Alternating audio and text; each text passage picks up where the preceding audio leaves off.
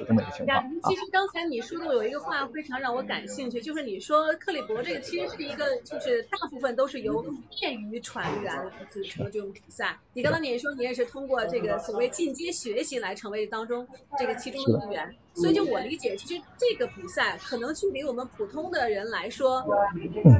很近很近，其实其实很近。所以那个就是我们想知道，就这个进阶是怎么去实现？是你从从路上最后最后这个呃，其实我是说，刚才说很近呢，其实两两个角度很近。一个呢，就是帆船运动，其实在中国离大家越来越近了。别忘了，中国是有一个漫长的东部的。呃，这样的一个海岸线的一个国家，我们实际上适合搞帆船运动的城市非常多非常多。只要我们有这个心啊，特别是发展现在全国的青少年运动，对吧？双减干嘛呢？不就让大家玩起来嘛，运动起来嘛？包括最近的冬奥会这些热议的话题，大家都看到青少年运动的重要。而帆船，它是一个完全的是跟大自然在一起，最重要的，它是一个极度练脑子。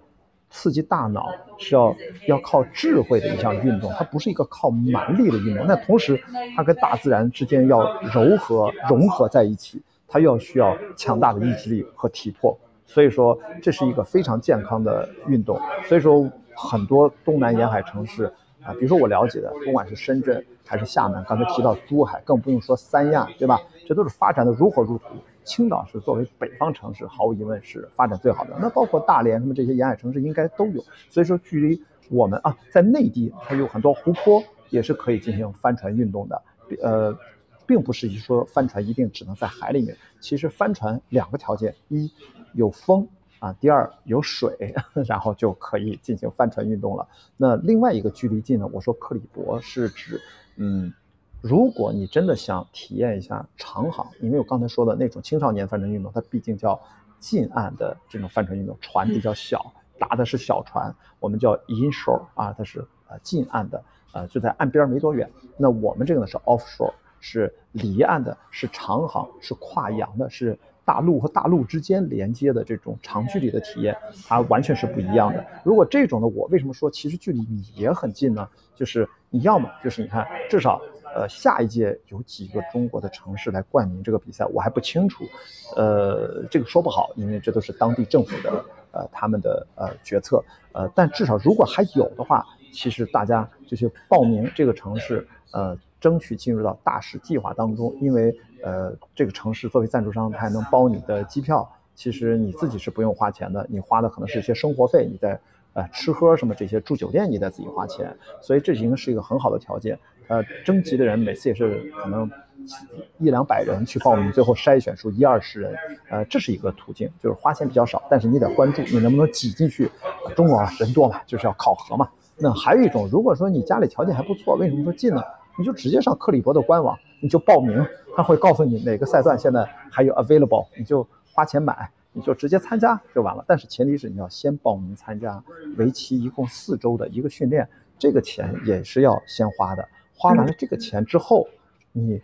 之以后所有的比赛你都可以直接参加，只不过说你下次参加之前，如果半年很久没有在大的七十尺的帆船上工作过，它会让你有一个就像我们上一周进行的叫 refresh training 恢复性的训练，把所有的动作都做一遍，绳结怎么打，帆船所有的位置怎么操作，然后你就可以上船了。然后每一个赛段大概几千英镑吧，其实呃我知道啊，对一般家庭来说这有点贵。嗯，可能要几万块一个赛段，但是，呃，这个比赛它有一个宣传的口号叫 “The Race of Your Life”，我的把它理解就是值得你用一生去等待的一场比赛或者一段旅程或者一段体验。嗯，毕竟啊，你看我们这个赛段是要连续六千一百海里啊，从菲律宾到西雅图，如果这还是直线距离，你中间毕竟要啊穿来穿去，可能在六千五百海里左右。那你说你能在帆船在海上啊长航，除了游轮啊，除了那种奢华的游轮之外，如果你想就在海面近距离的跟着无数的这样的呃见到鲸鱼也好，海豚也好，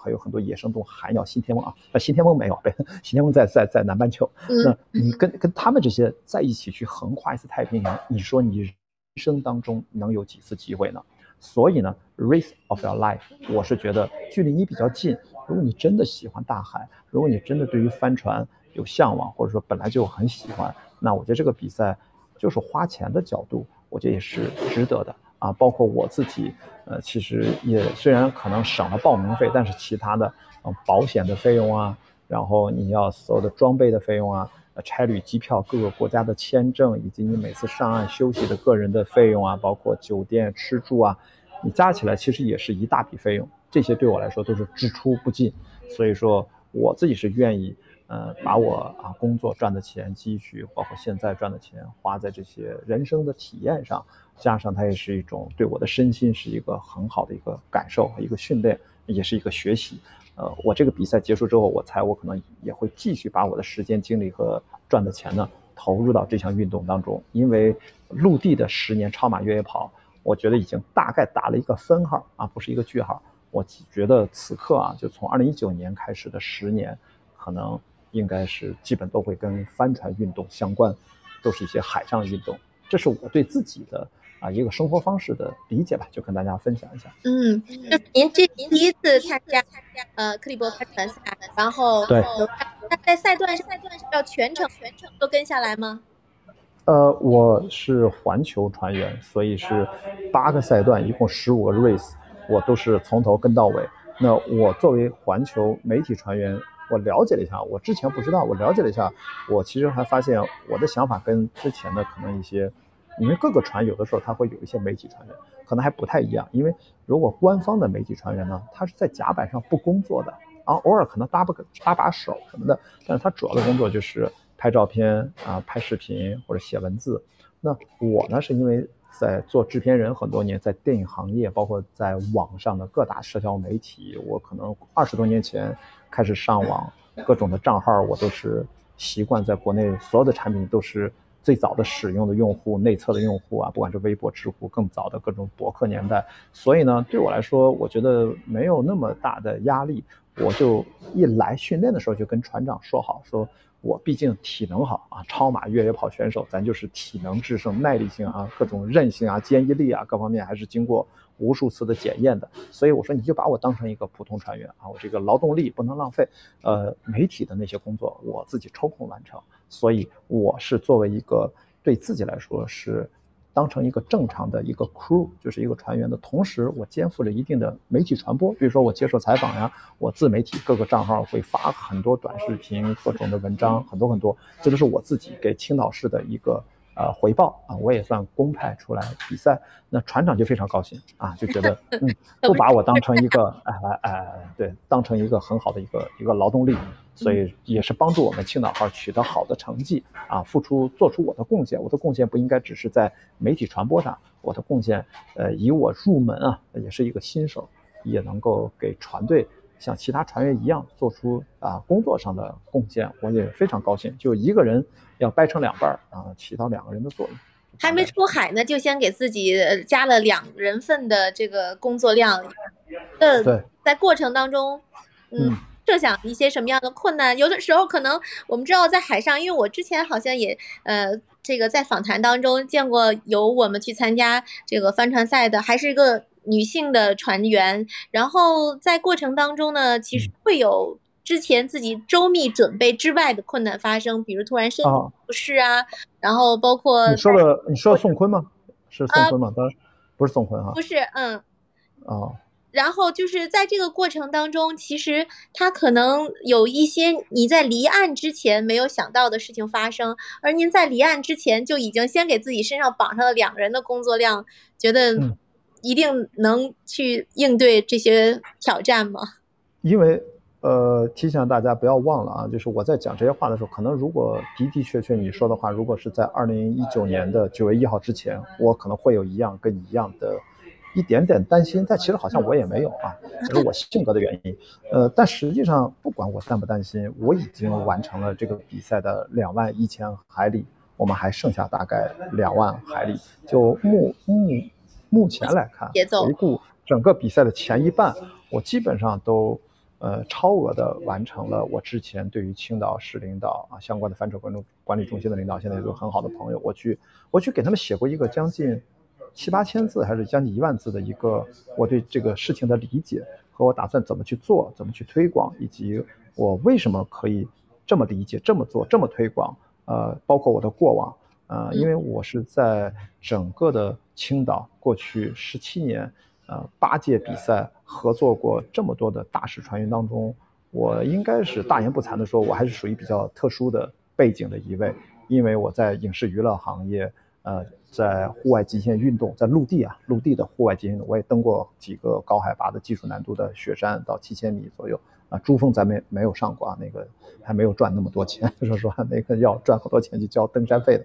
然后呢，我基本上可以把呃我的个人在不管加上自己的写作啊、拍摄，我自己做自己的纪录片节目也很多年，包括更早的有自己的影评节目，还有很多现在的视频播客等等，我也算一个媒体人，算一个电影人，然后加上一个极限运动的爱好者和体验者和传播者，然后放到克里伯这件事情上。对我来说有点无缝切换。那么对于青岛方面来看，他们就会觉得我的确是一个比较不错的，呃，对他们而言完美人选。因为当然我也是青岛人，土生土长，经常是到青岛号来帮着宣传青岛。所以呢，为什么今年我算是青岛号又追加了一个名额？呃，就目前来看，上半场我把我当时所设想的都完成的还 OK，七七八八。剩下就是在下半场经过了两年的沉淀。我个人是觉得我有很多新的想法，就应该会做得更有意思一点。包括训练这一周，我也做了一些测试。啊，这两年播客比较火嘛，那我也会做很多音频和视频的播客，因为我已经做了很多很多播客了，在过去两年里面，那我会继续做下去，可能还会有一些更多的互动啊，拍一些更有趣的一些素材。呃，可能在未来一年，可能慢慢的把它消化掉。呃，也就是说，它是一个挺长期的一个推广。我推广越野跑大概花了八年的时间，呃，我觉得越野跑这项运动啊，大家很多人都知道，当然很糟糕的事情，去年五二二事件，没想到一个悲剧，让更多的人知道越野跑，这是一个最糟糕的情况。但是的的确确很多人都知道了啊，跑个一百公里，跑一个一百英里，甚至更长几百公里，嗯，听着好像特别神经病，但是现在大家越来越能理解啊，这就是一个极限类的运动，呃，我觉得帆船赛也是这样，特别是。呃，超长距离的环球帆船赛，为什么人要聚到一块儿，然后要去体验一下三十天在海上，特别特别难受，一般人会觉得特别难受，特别痛苦，还有很多人有晕船克服不了，然后睡觉每天睡觉的时间都是不一样的，而且加起来睡觉的时间是非常有限的，是非常疲惫、非常疲劳。那为什么要去找罪受呢？这是很多人的疑问。那这个事情其实很难解释，人生的经验就是做不同的选择换来的。呃，你其实很难去，嗯，哪怕共情力特别强的人，你也很难去跟他描述一个他没有亲身经历的对他全新的一个东西。所以，这是我作为电影啊，呃，我做 producer，但我更多的把自己当成一个 storyteller，我是一个讲故事的人。我只是希望把我的经历，啊，用通俗的方式，呃，故事的形态。呈现出来，包括我们接受采访，对吧？我们也是在讲故事，让大家大概想象一下，再结合我的文字，结合我的图片和一些视频，感受一下。哦，原来这个运动或者这种生活方式是这样的。那目的并不是只是为了我，不是说鼓励二位二位记者你们也去翻船吧？其实不是这个意思，而是在于哦，原来生活可以这样。哦，原来雅迪从越野跑到登山到。啊，以前是一个电影人，现在又到了帆船赛，可能未来还有空中项目，他是这么生活的，然后他也是自得其乐，并且他中间有思考有分享。然后我的目的是说，不是让你来模仿我，也不是希望你去模仿任何人，而是说你被通过我的这个过程分享的内容能够激发你，哎，突然意识到，哦，其实我喜欢另外一件事儿。原来我生活当中除了工作上班常态的那些 routine 啊，那些朝九晚五之外。我还有八小时之外的时间，或者说如果没有，我们怎么去创造它，然后去做一些自己真正的兴趣的东西？当然不排除你现在的工作就是你的兴趣，那你就可以怎么去把它换一个视角，变得更丰富。所以我觉得我的职责呢是一个呃启发者的作用，呃，并不是标榜说大家都应该像我一样去生活，也不上班，也不干嘛。我觉得跳出这个舒适圈是吧？要到一个相对极限的地方，一个环境挑战。呃，是我可以，我只能说，我我之前可能好多年前我会说这样的话，但现在我已经完全不讲了，就是因为，我我我我就怕产生的一种默认，好像就觉得我的这种选择是不是优于别人的？其实我并没有这么认为，我只是觉得大家其实还是有选择的，在我们生活的每天的看似慵懒的日常当中，我们还是暗含着很多自己可以真正做出的选择。其实选择的背面是放弃嘛？我们还是要去想，我们到底可以放弃什么？一般人觉得我们不该放弃的，我们才能腾出来空间去选择我们真的想选择的。不然的话，我总觉得无论是时间，还是我们大脑的精力，还是我们的整体所拥有的能量、个人的能力的边界，它是有限度的，不可能什么都要。呃，如果你要什么，我一般第一反应我就只说我自己，我是会考虑我先放弃什么，呃，不然的话我们就会非常累，非常累，非常累，因为等于你是一个骆驼，你很厉害，你往它背上不停的挂包，